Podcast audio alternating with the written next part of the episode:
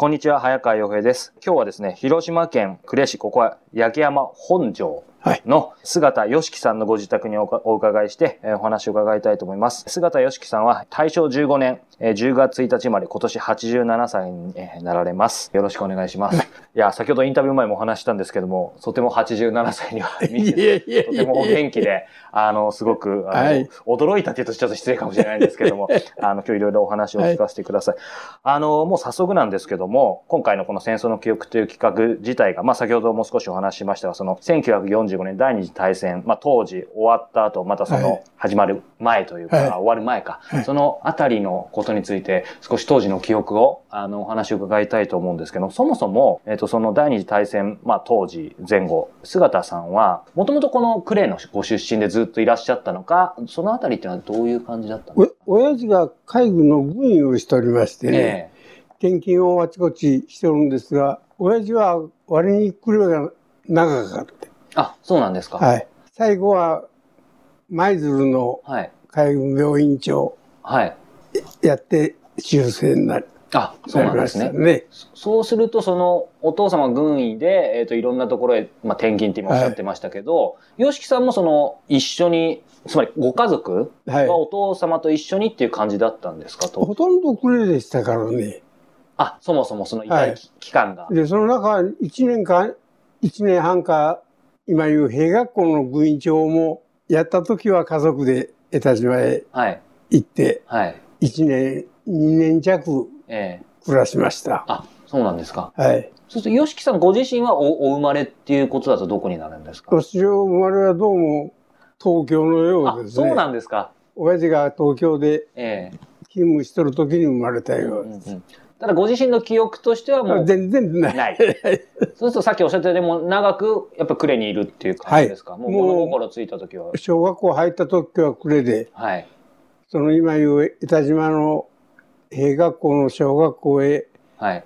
3年、2年か3年、うん。2年3年ぐらいに行ったんですね。はい。あとは全部呉の学校です。あ、そうなんですね。はい。まあじゃあいずれにしてもこの広島の特に呉周辺はい。で、あの基本的にはお生まれお育ちになったっていうはいはい感じですかね。そうですねなるほど、なるほど。まあ早速そこのお話伺いたいんですけども、そうすると、軍医のお父さんのおお持ちになるご家庭に生まれたってことですよね。はい。はい。で、菅田さん今その87歳っておっしゃってたと思うんですけども、とえっ、と、1945年がちょうど68年前なので、はい。当時はもう19、20歳とかそのくらいだったっていう感じですかね、第二次大戦終わるぐらい。もう二十歳前ですね。はい。その頃っていうのはどこで何をされてた感じですか？海軍の兵学校ではい。生徒を。海軍の兵学校で生徒っていうのは、えっ、と、すみません、基本的なことから教えていただきたいんですけども、はい。兵学校っていうのは、はい。いわゆる兵隊、海軍の兵隊の学校、それとも軍医にな海る。軍の将校、はい。将校をはい。養成する学校でして、うんうん兵学校と海軍兵学校、海軍機関学校、はい。海軍経理学校、この三つの学校学校がありました、ねはい。私はまあ兵学校へ入ったわけですけど。兵学校ではどん、どんなことをするんですかね？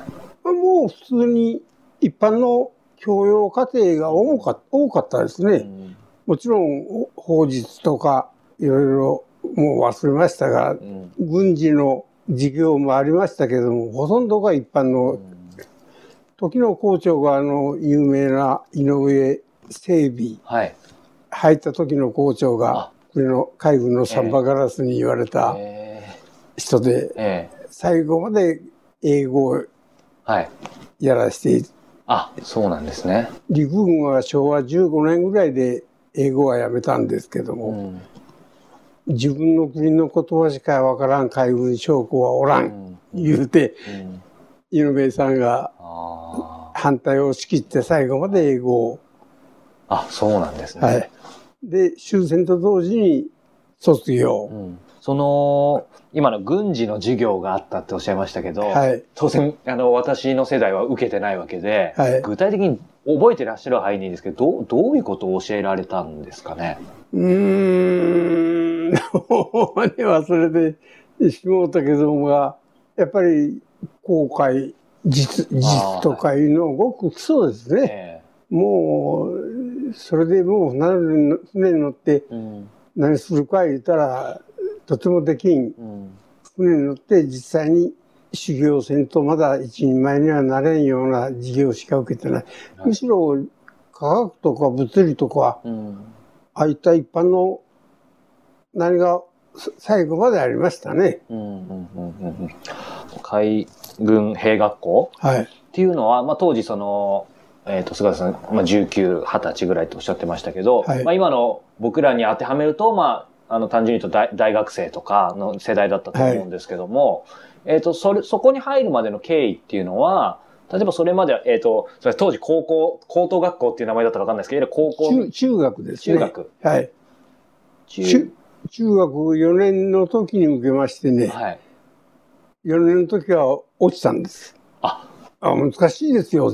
あの当時はもう兵学校いたらもう何十倍ので面白い話は落ちますとうね、ん。次の日からいかんでいいんです。もう、こな。で、受験写真と内申書みたいなものが掘り投げてあるんです。それをこそこそっと拾って帰って、恥ずかしげに帰る、帰ったもんですがね、はい。まあ5年の時に4年から受けられるんですよ。あ、そう。中中学のえ5年の時、4年5年と受けて、5年の時は通って、通ることができたんですが、4年の時は随分恥ずかしい思いをしました。え そそれ、その、試験っていうのは、その逆にその、えっ、と、今の兵学校の試験ってどういう試験があるんですか？それこそ一般教養。普通の、普通の試験です。で、第一次術が英語、ええ第二次術が数学。言って、あ、3日か4日か受けるわけです。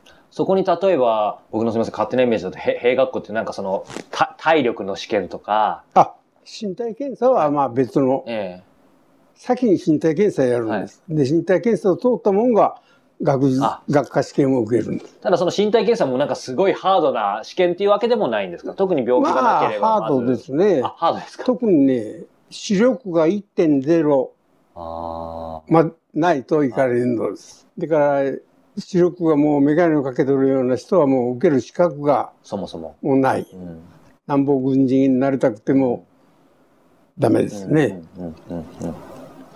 あとは、そんなに身体検査の結核とかなんとかいうのがないない限り問題がなかったように思いますうんうん身長の制限とかそういうのもは特に身長、体重はごく普通で、まあ本当にすごい、ものすごいちっちゃくない限りは。ええ、ええ、あの、そういうことです。うん。で、受験写真がはい。パンツ一丁でええああ、なんとなく想の写真像ができます。写真なんですが、これは入れ墨があったりとか、なんか大きな障害みたいなものがあったときは、将来、将校になったときに部下に笑われるから、うんうん後ろ指を刺されるから言うんで、そういう人は通さなかったようです。まあお父様が軍医でいらっしゃったということですけども、もうその時から当然のように将来その菅田さんも、もうお父様を継ぐというか、自分も医者になるっていうのも決,、ま、決めてたんですか？医者、医者はもう、ならずに兵学校の軍人になるそうですよね、今のお話を伺ってるとですね。選択肢としては、はい。えっ、と、ちょっとわからないんで教えていただきたいんですけど、まあ、兵学校っていう選択肢もあったと思いますけど、そういう軍軍医というか医者になるための学校とかに行くっていう選択肢もあったんですか？ありません。それはないんですか？それは時代がゆる許さなかったって感じ時代が許さんかったんですが、ただ、終戦になって兵学校を卒業した者は大学を受ける資格をくれたんで、うん。親父に相談して、私は文学部へ行きたか行きたかったんですけども、あそうなんです親父が医学部へ行け いうもんだから、医学部を受け直してうん幸い合格したんですね。そうなんですね。はい。お医者さんに何が何でもなりたいっていう、買ったわけではないですか？あの、何が何でも、昔からそのお医者さんになりたかったっていうわけでは？あいやいや、それはもう一切ありません。あ、もうこれは軍人、はい。軍人一本やりですですね。いや、まさにね、さっき、あの、菅さんおっしゃったように、そその、えっ、と、この兵学校も、はい。まあ、入入りたくても、そもそも試験に受からないと入れない。はいはいでその軍人になってっていうことあったと思うんですけども、うん、その当時の時代の背景もあるかもしれないですけども、やっぱり兵学校に入るっていうのが、一つの当時の、その若い男性たちの、なんて言うんだろう、目標であり、憧れであり、その国のためにみたいな、なんかそういう気持ちだったんですね。そうですね。うん。あの、特に軍人を希望する人は、し専門もおりましたけどね。うん。まあ、高等学校へ行って、はい帝帝国大学を出て役人になるとかいう希望の人もおりましたけども、まあ普通、皆、軍人は起用しましたね。うん。私は小学校の今言う3年生から2年 ,2 年から3年にかけて江田島の中の兵学校の中の小学校へはい。行ったもんですから、うん生徒のいのキビキビした姿をこうチラチラチラチラこう見ておる間にはい。憧れましてうね、ん。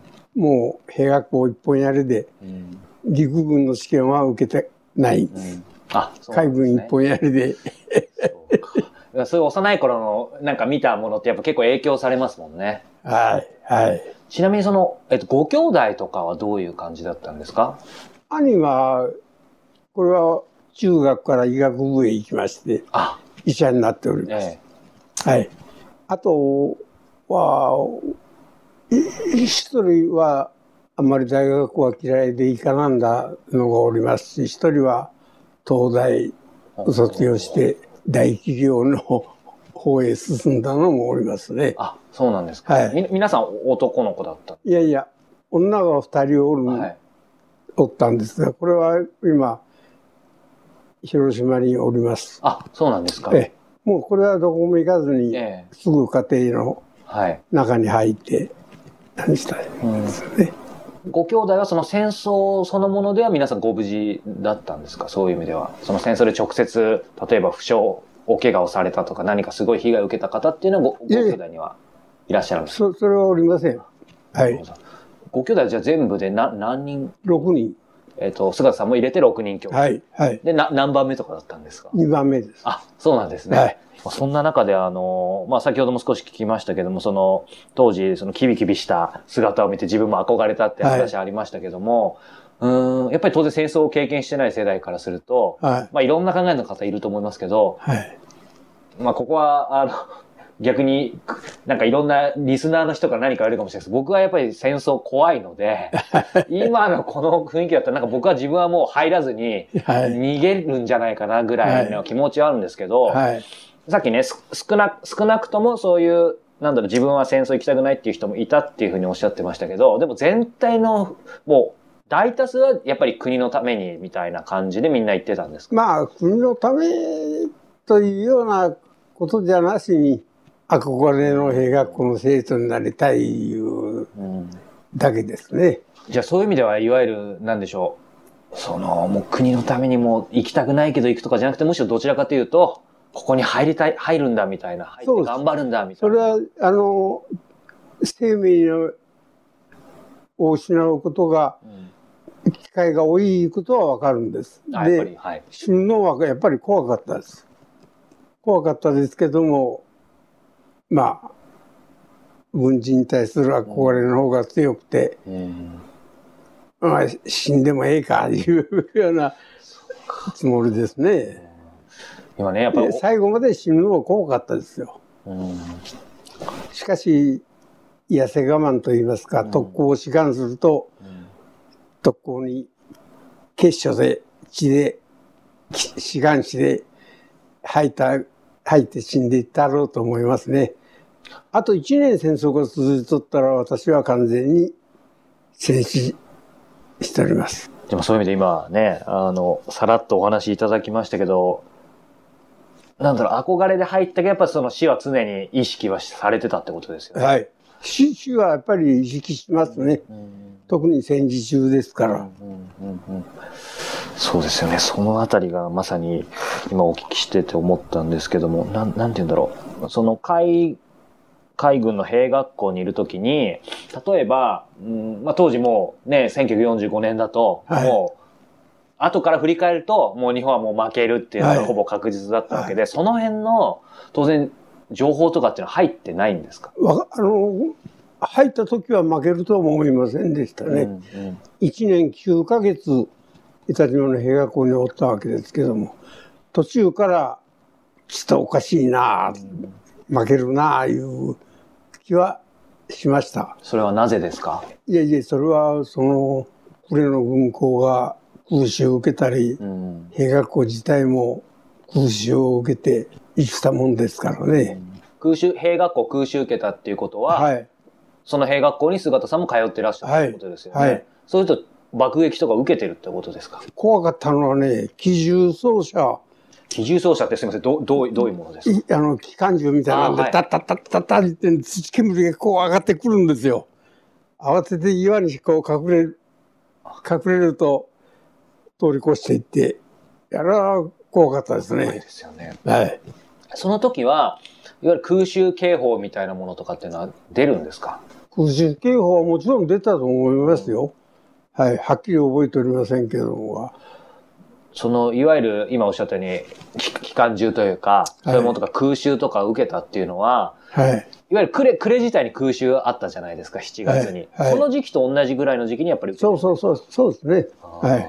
そうそうね、ぼ冒頭で、そんなにいろんな経験されてないとおっしゃってますけど、やっぱりあのお話伺えて今、すごく感じたんですけども、そうすると、やっぱりその時になると、なんか結構、やばいかなっていうふうに思いましたか？その自分の命も、まあもちろん、さっきおっしゃったように兵学校入る時に、覚悟はされてたと思うんですけど、本当の意味で、そういうおっしゃったように機関銃とか撃たれたりとかはいになった時っていうのは、そこからさらにもう一歩何か覚悟というか、はい。どういうお気持ちだあのー戦争に対する怖さいうのはありましたね、うん正直言って。うんしかし、痩せ我慢ですよ。で、で死にたくはなかったけども、特攻隊を募集すると、決勝してうんいきます、言うて書いたのだと思います。うんまだその事態にはうん行くまでに敗戦になりましたから。きっとその当時兵学校行ってた他の、まあ、同同期というか、はいまあ全員じゃないかもしれないですけど、はいでもお話があってやっぱりみんなそういう感じだったんですかね、その、大方はそうじゃないでしょうかね。その気持ちとしてなかなはか。死を恐れずに言うところまではう、ん一般の人はね、兵学校一年教育受けたら死ぬのが怖くなくなるいううんようなことを言われましたが、私はやっぱり最後まで死ぬのは怖かったです。うん怖かったけども、特攻隊し志願があったら、結所して志願して死んでいったろうと思います。ただ、戦争が早く終わりましたからね、あと1年続いとったらもう確実に20歳未満でこの世を去ったと思いますよ。そのね、や痩せ我慢っておっしゃってましたけど、はい。まあ当然つまり本本心は怖いわけじゃないですか。はいそその時って、えっ、と、わかんないですけど、その兵学校って寮みたいになってるんですか？じゃそうすると、寮です同じ寮に住んでいる他の同年代の男の子が何人かいるわけじゃないですか。はいはい。そういう彼らと、例えばですけど、いや、本当は怖いよな、みたいな話とか絶対しないんですか、そういう。いや、それはしませんでしたね。私は記憶がないです。それは、やっぱりみんなも言えないですよ。う、恥ずかしくそうなんですよね、て。きっと。今の僕も含めたね、だ男児だったらなんか言っちゃいそうですけど、と当時はもうその空,、空気というか雰囲気自体がもうそういう。で、今まさにそのは敗戦を迎えて結果的に、まあ、はいそこで行かずに住んで、まあ今まさにね、はいあの、菅田さんがあると思うんですけども、これ当然外せないと思うんですけど、まあ呉にいらっしゃったということですけども、広島でまあ8月6日に原爆が投下されたじゃないですか。はい。その時っていうのは、なんか煙とかって呉でも見えたりしたんですいや、私はね、これはもう貴重な体験ですが、広島の市街が向こうに見える無人島に、その日、水泳訓練で、肩で、漕いで行って、今から泳ごうか、いう時に、ピカーッとこう、光りましてね、それからしばらくして、ダダダダダダいう地響きと、何したらこう、広島の市内から煙がこう、こう、もくもくもくもく上がり出して、その時に、文体好きの技術将校が、あ、あの雲の真ん中にピンク色に染まっとるのは、なんかストロンチウムの炎色反応だ。これは新型爆弾だって、すごいですね。もうその日に、そこで言いましたですね。じゃあ、ある意味新聞よりも早く新型爆弾。はい。で、帰って、兵学学校へ訓練終わって帰って、と当直将校が夕食の時に、うん。広島に新型爆弾が投下されて、被害、甚大な被害を受けた、いう説明がありました。ああ、と思って、だから私、光を受け取るんです。ふんどし一丁で。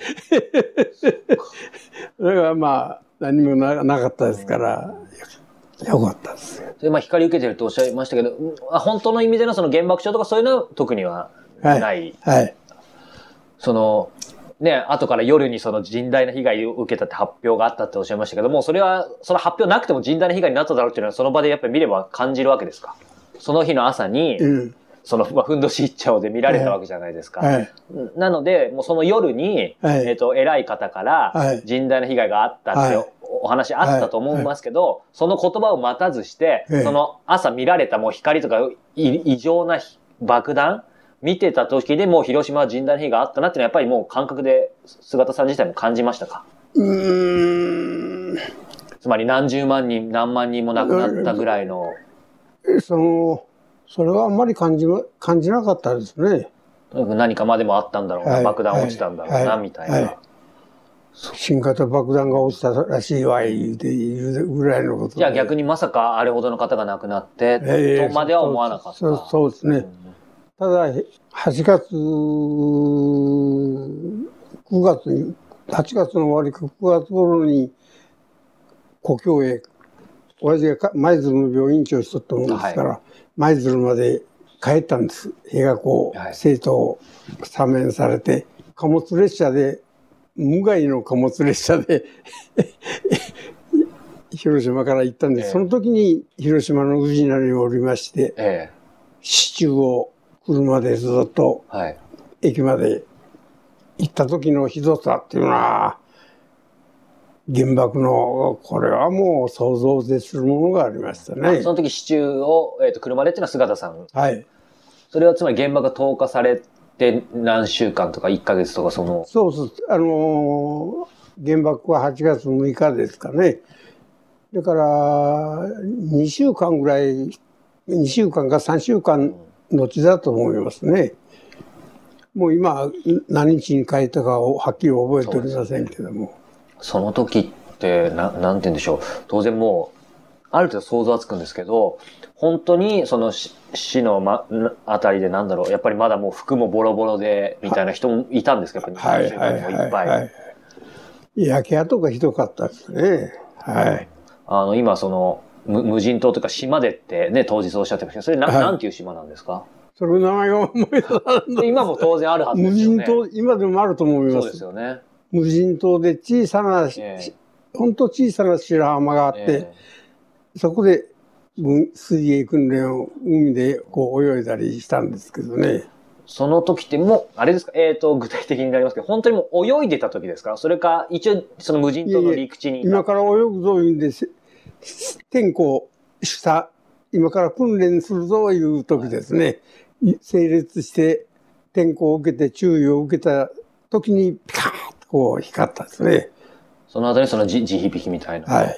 その地響きとともに、例えば、まあ、津波ってことはないでしょうけど、なんか波が結構荒くなったとか、そういうのまではなかったですか？どういう感じ？それはあんまり記憶になかったですね。ただまあ、地響きってことは、その地面揺れてるはいはいはいはいですよね。すごい音で。はい。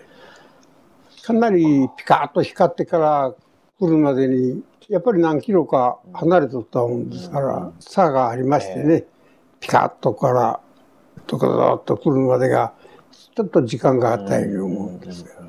そのまあ8月6日、まあ、新型爆弾原爆が投下されて、はい。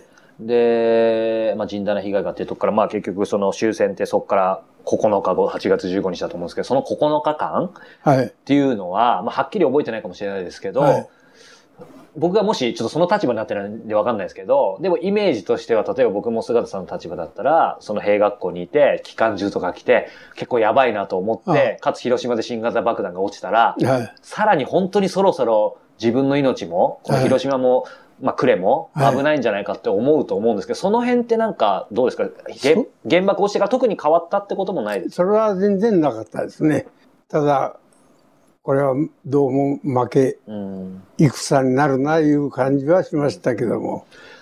その負け戦になるなっていう感じも、やっぱりそれは、えっ、と、例えば上の、えっ、と、上司とかにも言えないし、はいみんなもなんとなくは感じてるけど、それもやっぱり誰も口に出さない。そうです。上上司も言いませんしね。で、そのまあ8月15日を迎えるわけですけども、はい。えっ、と、いわゆる天皇陛下のはい放送があったと思うんですけど、はいその時は何か朝そういう放送があるぞみたいなことに、ど、どこでどういう環境で聞かれたんですか、その放送を。あの、天皇陛下のお直後うんが放送されるから集まれとはい。いうことで集まったんですが、放送障害があっても全然、あ、そうなんですか。全然聞こえなかったんです。ただ通信、ガガガガガ言うだけで。で、後で通信課の何がそれをうまいこときれいにうん何して負けたんじゃ。あ、じゃあ、天皇陛下の直接の、えっ、と、声は聞いてないんですか？それから綺麗になった声をガ聞いた。ガーいうはい。音だけですね。じゃあ、その別の方が、誰かがこがういうおっしゃったぞ。障害うんさせたんですね。障害したんですね。うんはい。聞かすまいぞ思っえて。あ、あ、そういうことなんですか？はいだから、えーほ普通に放送は。はい聞いたところもあるんですが、私らの時はもう全然妨害を受けて、あ、じゃあそれは単純に、あの、あれラジオだったんですよね。ラジオねラジオを、あの、その兵学校のラジオが調子悪かったとかじゃなくて、え明らかに誰かが妨害してた。そうそうそう。え、それはすみません、僕も勉強不足で全然知らなかった。そういうことっていうのは、例えばその兵学校以外にも結あ構、、あったんじゃないでしょうかね。東京の方でも聞こえんかったいうのは、後で聞いたらおりましたからね確。かに私もそこまで深く聞いてなかったですけど、何人かそういう、あんまり聞こえなかったっていう方、ひょっとしたらそういうことかもしれない。はい。あの、おおそらくだいぶ聞こえなかった、何のことやら分からずに聞いたのが、お随分おったんじゃないでしょうかな。それはあの、菅田さんにお聞きするのも変変な話ですけど、どういう人が妨害するんですか？それはやっぱり戦争を続けたいいうあものが、最後の敗戦の直後は聞かさなっていうことで、いろんな機械を使って妨害したんだろうと思いますね。うんまあ実際、ただそうは言ってもその終わったっていうのが分かった瞬間はいっていうのはその瞬間どういう感じでしたか？もうそれぞれこそなんかもう力抜けたのか。ああもうとにかくうん目先の目標が失われたわけですね。負けたんだいうことで。それから私が兵学校の庭を海岸の方を歩いておるときに特殊潜航艇が一隻入ってきましてね。特殊潜航艇っていうのはどういう、あのハワイやらなんかで沈んだはい。旧旧軍師が乗っ取った潜航艇えですかね。ーはい。小さな一人乗りか二人乗りの戦闘機、潜水艦ですあ、がそん、な小さな。それが軍艦機をなびかせながら入ってきて、俺は負けないぞ。こう手渡し信号をこあう送ってきて、あ。はい。これから出撃する言うて、あ、その戦争終わってるのに。戦争が終わっとるのに。で、私らもそれ一生懸命手を打ってう、ん。頑張ってください言うてオランダにししましたがね。じゃあその方そのままどこ、どこ行ったかわからない？どこ行ったか何かも、それ顔もわからんです。ただ入ってきて、手を振って、うん。これから出撃するということをい言うたように思いますな。なんか今ね、その方もそうですけど、結局、本来であればその戦争終わって、まあその、目下その、なんだろう、直ちに命を失うっていう可能性はかなり減ったわけじゃないですか。はいはいはいだから普通に聞くと、良かったに決まってるのにって思うけど、あの、その、その方もそうだし、今、菅さんもおっしゃったように、目先の目標がなくなっていて、はいそこで、その単純な、ほっとして、あ、嬉しいな、みたいな、なんかすごいのともちょっとやっぱ違う複雑な嬉しいなですか？いう気持ちは全然わからなかったですね。うん。敗戦が悔しやっぱり悔しい。いいうことだけですね。うんうん。はいその、まあそういう意味では、まあ放心状態かどうかってわかんないですけど、はい。目先のものがなくなって、はい。そこから徐々に、なんて言うんでしょう、まあ国全体もそうでしょうけど、はい。立ち上がるというか、次に進むというか、はその辺に切り替え、まあ、完全に切り替えられたっていう時期がいつかわかんないですけど、ご自身振り返るとどのあたりから、まあ、本当につまり、えっ、と、文字通り戦争終わっただけじゃなくて、ご自身も戦争が終わった新たな次の人生に踏み出したみたいな、なんかその辺ってどのくらいでできたと思いますか？呉の方の地区の人は、大学を受けられるということになって、学校講習会を開いてくれたんです。はい。元海軍が。で、授業を受けて、え戦村頑張れ、言うて、その講習を受けたんですが、まあ、やっぱりその頃はまだ尋常な気持ちじゃなかったですね。え慎重な気持ちじゃない、はい、はい。というのは、やっぱり親王が免れてよかったな、とは思いませんでしたね。悔しい気持ちが第一うーん、じゃったですなう。んはい。そのまあ悔しいというところから少し、あのお聞きしたいんですけど、なんだろう、その敵国、まあアメリカも含めて、はい。に対する、そのまあ戦争終わる前と、えーはい終わった直後もかもしれないですけど、悔しいはあったけど、例えばその憎いとか、そういうのはなかっ憎いのはね、同じ喧嘩をする相手ですかた。ら、憎いとは思思わなかったですね。うんうんつまりあの、ただ徹底的にやっつけてやろういう気持ちはありましたけどね。つまりあの、あれですよね、当然戦争終わったら、連合軍というか、アアメリカの兵隊さんとかも来たわけですよね。はい。で、そその時ってどういう印象とか何あ、怖かったですよ。やっぱり怖かった。あ、進駐軍を見ると、うんもう近寄らんようにしおりましたね。でも実際、それがちょっと変わるわけですよね、印象って途中からそうでもないなっていうのは。はいはいなんかそういうきっかけってありました、それか、ど、ど、う？ーん。やっぱり時間でしょうね。うん終戦直後と何ヶ月か経った時とは、だいぶいろいろ思いが違違ってきますから、うん。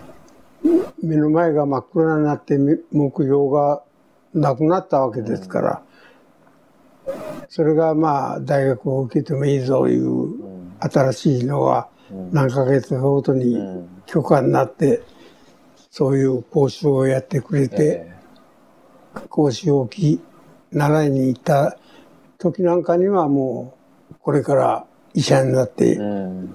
いう気になっておりましたね。休みはその時期にはある程度切り替はいえて、、はい、少し話が戻ってしまうんですけども、先ほどね、その兵兵学校入られて、はい、やっぱりその、まあ、まあ国のためにではないけど、その、将校になりたいはい。ってことですよね。そうはい。そういう感じでっておっしゃってましたけど、その時に描いてる、描いてる未来っていうのはもうそこだけなんですか？なんて言うんだろう、例えば戦争終わった後に、はい。どういうことやりたいとかっていうものは考えなかったんですか？うん。もう、そうですね。自分のことしか考えてなかったですね、その時は。国家とかいうなのはもう考えてなかったように思いますね。国のために天皇陛下のためにっていうよりも、そのご自身がやっぱりそこに憧れて、はいまあある意味純粋にはいやりたいっていうふうに思ってらっしゃったっていうことですかね。その戦争終わった後に、まあ国のためとかそういうことを置いといて、はい。まずその、えっ、と、海軍でってあったと思うんですけど、その当時入ってる時に、例えば20年後、30年後とか、自分はどうなってるんだろうとか、そういうことって全然考える余裕もなかったですか？それが考えることもしなかった。映画校でですか、はい。まあ僕も当時ね、例えば自分も二十歳だったら50、はいはい60のこと考えなかったですけど、ただ例えば姿さんはどう思っていやいやらったのかなっていう。戦争に負けたのがただ悔しいだけで、うんで、政党を辞め、く寒いんですが、クビになって、何した時はもう、目の前が真っ暗になったのは間違いないんですけどね。そこパーッと明るくなったわけじゃないってことですよね。で、おまけに、あんまり医者にはなりたくなかったもんですから、文学部の行かしてくれ言うと、親父がが学位を出さんいうもんですから、医学校を受け受けたんですけどね。先ほどね、その、まあこの時代当然その、死の隣り合わせで、そういうことは常に感じてらっしゃったっておっしゃいましたけど、はい。その兵学校行ってる時も、例えば、うーん、まあ明日もう死ぬかもしれないとか、はい。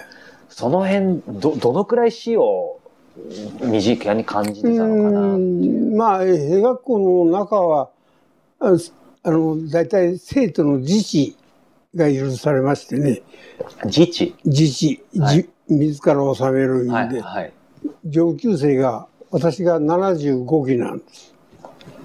で、上に74期、73期、いうのがおりまして、73期が75期をああ、はい。指導、生徒官の中では自治が、ええ自治が認められて指導に当たるわけです。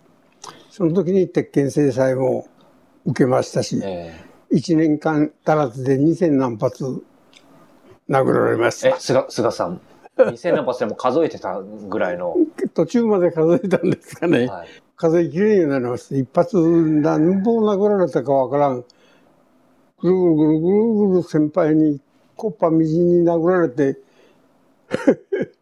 ね、今、ある意味、あの、笑笑い話で済んでますけど、と当時は、でも、それは理不尽なことで殴られたりもやっぱりするんですよね。ああまあ軍隊ですからね。理不尽なと思うところもありましたけどね。これはもうしょうがないね。それから不思議なことにその殴って殴り殴られた人が卒業する時は涙がポロポロポロポロ出てしょうがない。で一期上の74期のはな殴ることはない優しく指導してくれたんですがその人が卒業する時は追い出せ、蹴り出せ、いうところで、いわゆる兵学校の1号んですが、最上級生になるのが、もう、このい、この一期が、この期がなくなったら我々がそれになるんだ思ったら、追い出せ、蹴り出せやったんですね。あーそう2000何発って聞いたらもうそ それだけでそのその人たちが卒業するときになくて普通に考えたら考えられないですけどでもなんかそそこを経験した人しか分かんない何かがああるんですよねきっと。あ。え、殴って殴られた73期の卒業式の時は、おいおい言うて泣きました。それは姿さんだけじゃなくて他の人も？いやいや、他のもんも全部。だから、いわゆる、あれですかね、殴り殴られたのも一つの指導で、我々のためにやってくれたんだ、い思ったんですよね。卒業の時はね、本当涙が出て、しょうがなかった。うんただ、一期上から卒業する時はもう、はよ出てってくれんかな、いう調子だったですね。それでもそれこそもう全員やっぱりそれは鉄拳制裁を受けて耐えてたんですか？なんか逆に切れて殴り返すみたいな人はやっぱり殴り返すようなことがあったら、もう大変ですか、それは絶対ないです。うん、それはやっぱありえないってことなんですね。え海軍のは、あの、思い入れが、こう、きつかったですね。うんで、学校へ入る日は、当時、江田島の、ん前の晩に江田島へ行って、江田島の民家のクラブに寄ったんですが、クラブいう民家へ泊まって、はい。次の日の朝、連れられて兵学校へ入るんです。どこ行くか言うと、風呂場へ連れて行かれる。で、風呂を沸かして、で、今まで着た服を全部脱いで、家へ送るように、で、蓋をつけて、はい。それで、風呂から上がるともう、ふんどし、シャツ、分、服いて、これで、貴様らは海軍に入ったんだぞ。うん。うんシャバとが縁が切れるんだぞという思い入れですね。なんかそういうある意味儀式儀儀式ですね。それで入学式、そのまま新しい服を着ていくわけですけどね。まあでもそういう、それは思い入れというか、あ思いり入れ。が、思い入れがありましたね。うん。まあそういう時代でやっぱり死が隣り合わせだった時期で、そんな中でもその怖い中で、まあ痩せ我慢ってこともありましたけど、今振り返るとなんか支えになってたこととか、はいこんなささやかな実はちょっと楽しいことがあったとか、なんか、例えばわかんないですけど、その寮で寝る前になんかこんなことをして実はちょっと遊んでたとかわかんないですけど、どんなものでもいいんです。そうですね。あの、寝る前は怖いかった上級生が、うん、おま、周りに我々が、あベッドですけども、ベッドの何に集まって、おい、今頃シャバでどういう歌が流行っとるか教えてくれとか、上級生が言ったりして、一晩、その15分ぐらいですけども、団らんしたことがありましたね。そそういうのが積もり積もってやっぱり涙になるだったんでしょうね。逆にね。うんつまり本当にもう殴ってるだけじゃなくて、そうそう。それもやっぱり、まあある意味愛情とまでかわかんないけど、はいいろんなしょうがない部分もあったんだなっていう逆にその優しい時間を知ってるからはい。はい感じたっていうことなんでしょうね。はいまあ、私は兵学校で1年9ヶ月しか行ってないけども、非常にいい経験をさせてもらったと、うんそれは今でも。ええ思ってます。今でも。いい経験っていうと、まあ今ね、お話しされてる中にもちろんあると思うんですが、改めてお話聞くと、いい経験っていうのは、例えばどういうことを思いますか？振り返って。うーん、まあ、とにかく同じ目的のうん。ものが集まって、上級生は下級生は殴り、下級生はもう、む無理、無理変にげんこつみたいなことをやられても走り回った、えー時代ですけども。が、同じ、やっぱり目的が一つの団体だいう意識はあるもんですから、ですね、うん面白いことを言うと、こう、寝取りましてね、ざわざわ、ざわざわとなんかするんですよ。で、目覚まして見たら、女学生が、このベッドの間にずっと入ってきて、で、我々の起きるはい。動作を見に来るんです。はい。女学生が。でひょっと見たら女学生がおるもんだから、うん、慌ててふんどしをそ締め直して、ね。ええ え、それはどういうことなんですか？やっぱり兵学校のせ生活を受けるのに、はい。兵学校の気象動作いうのは一つの、あの、寝巻きを脱いで、はい。シャツを着て、何を着て、はい。毛布を畳んでいるのが2分半ではい。やるんですよ。えその訓練がまたあったんですがね。えはい。よーい寝ろよーい起きろいうのを一日に何遍もやられる。2分30秒が切るまでやらされて。あ、本当に測るんですね。すごい。言ったことがありましたけどね。あの、女学生が来た時にはびっくりしましたね。あ、それは女学生が見学に来たんですか？見学、兵学校あ、の見学夜いきなりみんなが目覚めたらよ女学生がバーっていたのかと思います。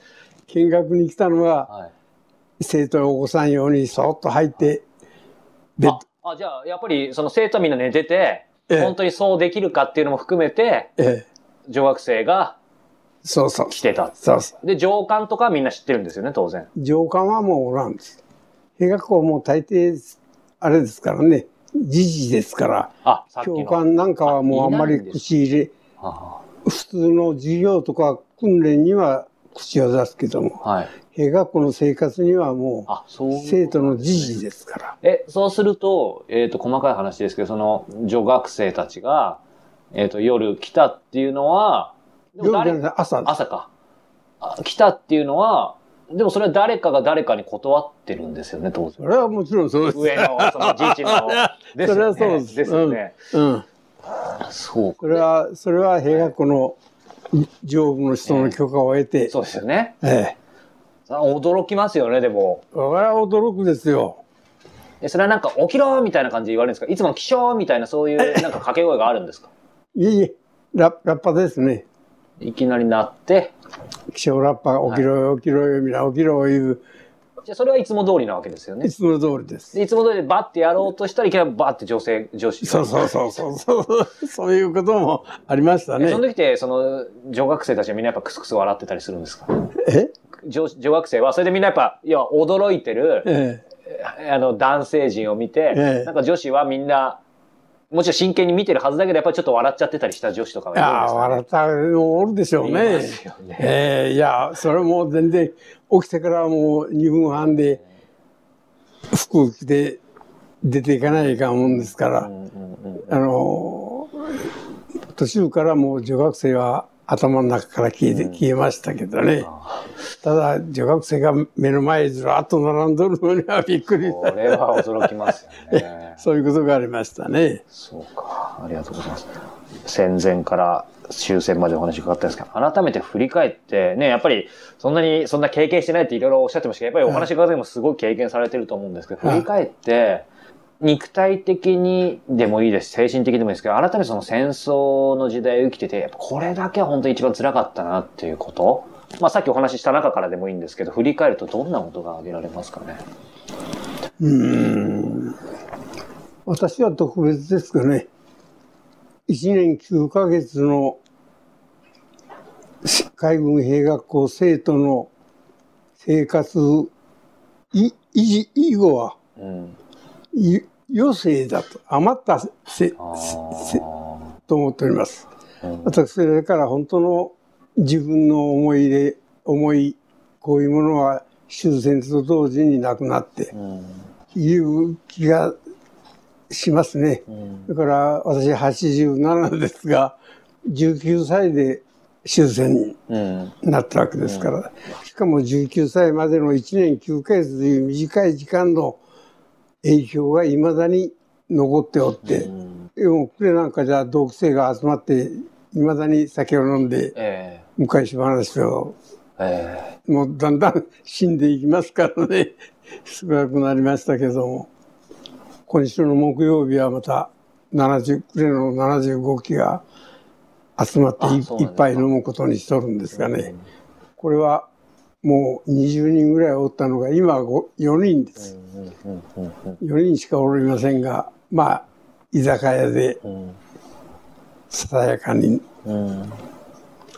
飲んで昔を忍ぶ。そうか。その時今の話じゃないですけど、文字通り極端に言うと今の話なんかよりも、そのまさに昔の話はい。でやっぱり、まあ盛り上がるというか。はいはいそれは同じ辛い目をした仲間ですからねそうですよね。いいこともある悪いこともあるけども鍛えられたうん仲間ですからそれはちょっと今は世界が全然違う世界に生活しとっても昔に戻ってそうですね。ねもうその今何やってるかとかどこで何したかとか関係ないですからね。いいですよね、逆に。そうですねこれも一年の楽しみの一つですね。はい。私は人にはいつも言われるんですが、江田島の声学校の生徒の生活の余生を送っとるんじゃ、ねその余生っていう その余生がもうね60年以上余生が続いとるわけですがその気持ちはあまり変わりませんね。うん。まあその余生が68年今続いていると思うんですけども、やっぱり今現代に戻ってきて、まあ当然日本は戦争ずっとないですけど、改めて今この時代を見ても僕みたいなその戦争を知らない人間もにもこうやって話したりも含めて、世界がっていうと大きくなると思うんですけど、その日本というか、はい今のこの時代を、はい、菅田さんどう見見ますか？戦争はやっぱりしちゃいかんということですね。うん。特に負ける戦争はうん。絶対するなと。うん。あの米内光政山本五十六我々の校長の井上整備この3人が日独伊三国同盟にも反対しアメリカにもアメリカとの戦争にもまあ最後はハワイで突っ込んだんですけどもああいう人の気持ちが私は素晴らしいと思っておるんですかね。まあ田舎でくだらん医者をしていたずらに時を過ごしたなとは思いますけどもが。いえいえ。あのあの海軍時代が一番懐かしい。岡岡山の私岡山ですがい医科大学時代の生活なんか夢にも出てこんです。ああ。もうなんかあるともう江田島江田島で。うん。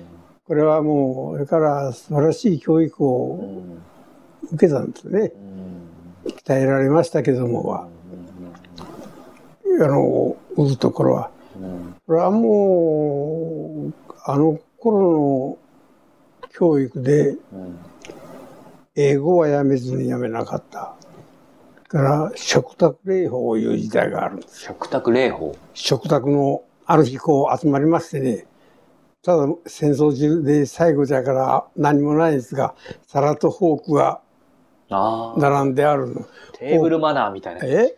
テーブルマナー。英語で言うと。もうテーブルマナーを教えてくれるんですよ。これはフォークとナイフは外から取るんだとか、こうスープは手前から前、向こうへ進んだとかいろいろ教えてくれるんです。こんなのを教えてくれるとこはおそらくないだろうなと思って、何しましたかね。うん。そういう意味でそのひ人としての品格というか、はい。まあそういうそういうものを含めて学べたとはいいうことですよね。そっか、あの、貴重なお話を本当にありがとうございます。ちなみにこういうお話って、あの、お子様だったり、お孫さんとかにってされたことってあるんですか？いや、ま、孫にはもう、戦争の話は一切しませんね。それはなんかしたくないって言われるんですか？それ聞かれないから。まあえーなんですが、うんえー孫を、孫も可愛いんですが、うんこんな話は向こうもあんまり聞きたがらんし、聞いてもわからんだろう思うんですね。でお孫さんって言っても結構大きいですか？私はひ孫を。ですよね。え、ひ孫さんももう5歳とか、そのくらいとか。え？ひ孫さんももう5、6歳とか？いえいえ、えあの、い今年の2月に生まれて、ああ、おめでとうございます。可愛い言うてね。そうですよね。うん、ひ孫いうのは、孫が生まれてる時も可愛いかったけども、ひ孫いうのはなお可愛いですな。貴重なお話をどうもありがとうございました。どうもありがとうございました。